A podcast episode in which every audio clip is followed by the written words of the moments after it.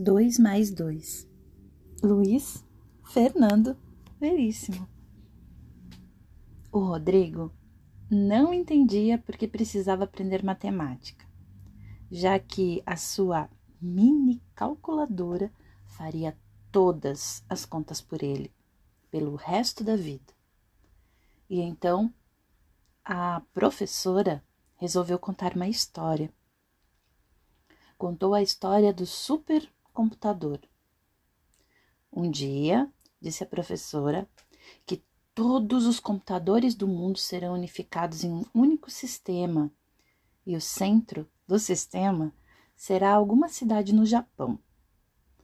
Todas as casas do mundo, todos os lugares do mundo serão terminais do supercomputador. As pessoas usarão o supercomputador para compras e recados, para reserva de avião, para consultas sentimentais, para tudo. Ninguém mais precisará de relógios individuais, de livros ou de calculadoras portáteis. Ao alcance de qualquer um. Ninguém precisará mais estudar.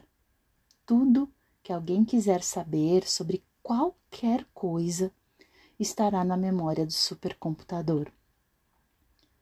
Em milésimos de segundo, a resposta à consulta entrará pela tela mais próxima e haverá bilhões de telas espalhadas por onde o homem estiver, desde lavatórios públicos até estações espaciais. Bastará ao homem apertar o botão para ter a informação que quiser.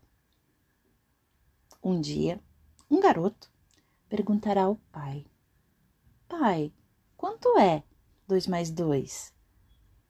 Não pergunte a mim, dirá o pai, pergunte a ele. E o garoto digitará os botões apropriados e em um milésimo de segundo a resposta aparecerá na tela. E então o garoto dirá: Como é que sei que é a resposta certa? Porque se ele disse é a certa, respondeu o pai. E se ele estiver errado? Ele nunca erra. Mas se estiver, sempre podemos contar nos dedos. O quê? Contar nos dedos, como faziam os antigos. Levante dois dedos, agora mais dois, viu? Um, dois, três, quatro. O computador está certo.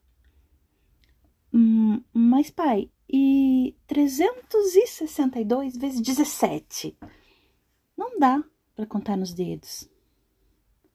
A não ser reunindo muita gente, usando os dedos das mãos e dos pés.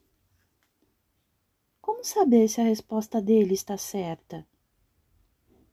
Aí o pai né, suspirou e disse: jamais saberemos.